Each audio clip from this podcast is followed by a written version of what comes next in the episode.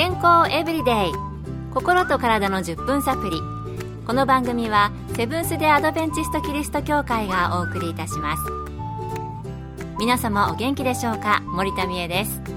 今日もあなたやあなたの大切な人の心と体の健康に役立つ情報を短い10分間にぎゅっと詰め込んでお届けします。セブンス・デ・アドベンチスト・キリスト教会は社会奉仕をモットーに世界中で病院や学校も運営しています。日本でも東京神戸沖縄の3カ所の病院をはじめ福祉施設などの運営を通して皆様の健康と医療福祉の発展に携わってまいりました。なおこの番組は健康情報番組で医師のアドバイスや治療に代わるものではありません。すでに投薬を受けている方また病院に通われている方はかかりつけの医師の指導のもとこの番組の情報も参考になさってください。さて質問が寄せられています。私の子供は4歳ですが人の話を聞くことが苦手です。何度言っても忘れる。他にもそわそわして落ち着きがない。自分の感情をコントロールできずにすぐカッとなり他の子を叩いたりする傾向があります。何かで ADHD のことを聞いたことがありますが私の子供ももしかしたら ADHD なのでしょうか子供はもともと忘れっぽかったり、落ち着きがなかったり、すぐに他のことに気を取られたりするものですから、これって小さな子供だったら当たり前のようにも感じますが、ADHD ではないかと考え始めたら確かに心配になりますよね。この見分けは難しいかもしれません。そこで今日のトピックは ADHD 注意欠陥多動性障害です。今日はこの番組でも何回かコメントをご紹介してきた米軍横田基地クリニックで精神科医として勤務しておられる飯塚浩二先生のお話をお届けします。まず簡単に ADHD 注意欠陥多動性障害とはどういうものなのでしょう？文部科学省は ADHD をこのように定義しています ADHD とは年齢あるいは発達に不釣り合いな注意力及びまたは衝動性多動性を特徴とする行動の障害で社会的な活動や学業の機能に支障をきたすものである。また7歳以前に現れその状態が継続し中枢神経系に何らかの要因による機能不全があると推定される。と言ってもちょっと難しいですね。簡単に説明すると落ち着きがないおとなしくできない人の話を最後まで聞けない待つことができない勉強でもうっかりミスをしてしまったりなくし物忘れ物が多いそしていろいろなことを同時進行できなかったり時間の管理ができなかったりという症状ですね。今言った症状は誰もが経験することなのですが病名がつく場合はそれが家庭環境や学校仕事で支障をきたすような時に限られますということで、子供はある程度は注意力に欠けていたり、衝動性があるものだと思いますが、様々な環境で支障をきたすような時に病名がつくということなのですね。その線引きってとても難しいと思うのですが、そのあたりはどうなんでしょう？程度や症状は年齢や性別、また発達段階で個人差がものすごくあるので、一概には言えません。また診断を下すための基準も国によって変わったりしますので、未だに多くの議論がされている病気です。ADHD は大人にも見られますが、今回は子供の ADHD ということで話を進めていこうと思います。基本的に ADHD の症状は、不注意、多動性、たくさん動くっていうことですね。そして、衝動性、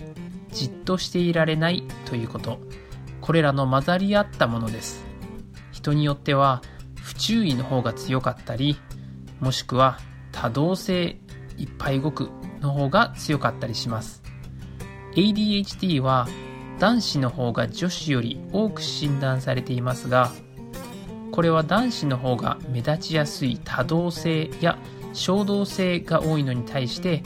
女子はそれほど目立たない不注意型が多いという特徴があります。また年齢が上がるにつれて3割ぐらいの人は症状が目立たなくなる。要するに治るということがあります。年齢や発達段階で変わってくるということなんですね。では赤ちゃんの時から ADHD と診断されることもあるのですか？生まれたばかりの赤ちゃんに集中力がないとかの判断をするのは難しいので生後すぐに ADHD の診断が出るということはありません。しかし後に ADHD と診断された人たちは乳児期に共通して特徴的な行動をとっていることが多くあります。例えばなかなか寝つかない。寝返りを打つことが多く落ち着きがない。視線が合わない。抱っこされることを嫌がる。などですがこのような行動は普通の成長過程でも見られることがよくありますので一概に ADHD と結びつけることはできません。なるほど。その兆候はあるけれども成長後診断された後でこのような症状があったなと結びつけられるということなんでしょうか最初の質問に出てきたお子さんは4歳でしたが、それくらいになると診断するときに少しわかりやすくなるということでしょうか。幼児期になると落ち着きがなかったり、感触を起こしやすいといった行動から ADHD に気づくことが多いようです。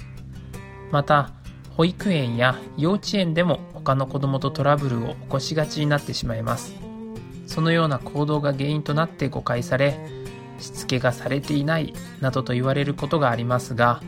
ADHD は先天的な脳の機能障害によるものなので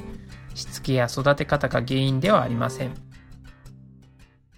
そうですよね保育園や幼稚園で落ち着きがない子言うことを聞かない子と誤解されて親のしつけがちゃんとできていないからと言われてしまうケース多いかもしれません心配事が終わりの方は専門家に見てもらうことが必要かもしれませんね。まだまだお聞きしたいことはありますが、今日は時間になってしまいました。次回も続けて ADHD についての飯塚先生のお話をお届けしたいと思います。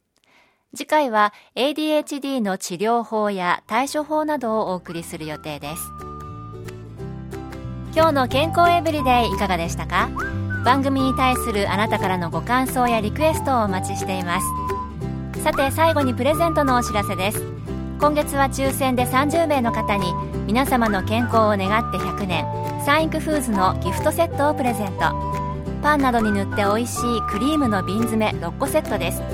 ご希望の方はご住所お名前をご明記の上郵便番号540-8547ラジオ日経健康エブリデイの係。郵便番号540-8547ラジオ日経健康エブリデイの係までお便りをお寄せください。今月末の消印まで有効です。お待ちしています。健康エブリデイ心と体の10分サプリ。この番組はセブンス・デ・アドベンチスト・キリスト教会がお送りいたしました明日もあなたとお会いできることを楽しみにしていますそれでは皆さん Have a nice day!